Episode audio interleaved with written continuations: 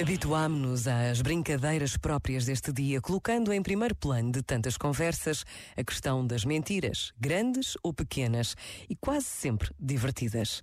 Mas até no contexto deste dia, o que realmente sobressai é a importância da verdade. A verdade que vem sempre ao de cima e que é indispensável na vida de cada um de nós e na vida da sociedade. Por vezes, basta a pausa de um minuto para nos centrarmos no essencial. Pensa nisto e boa noite. Este momento está disponível em podcast no site e na app.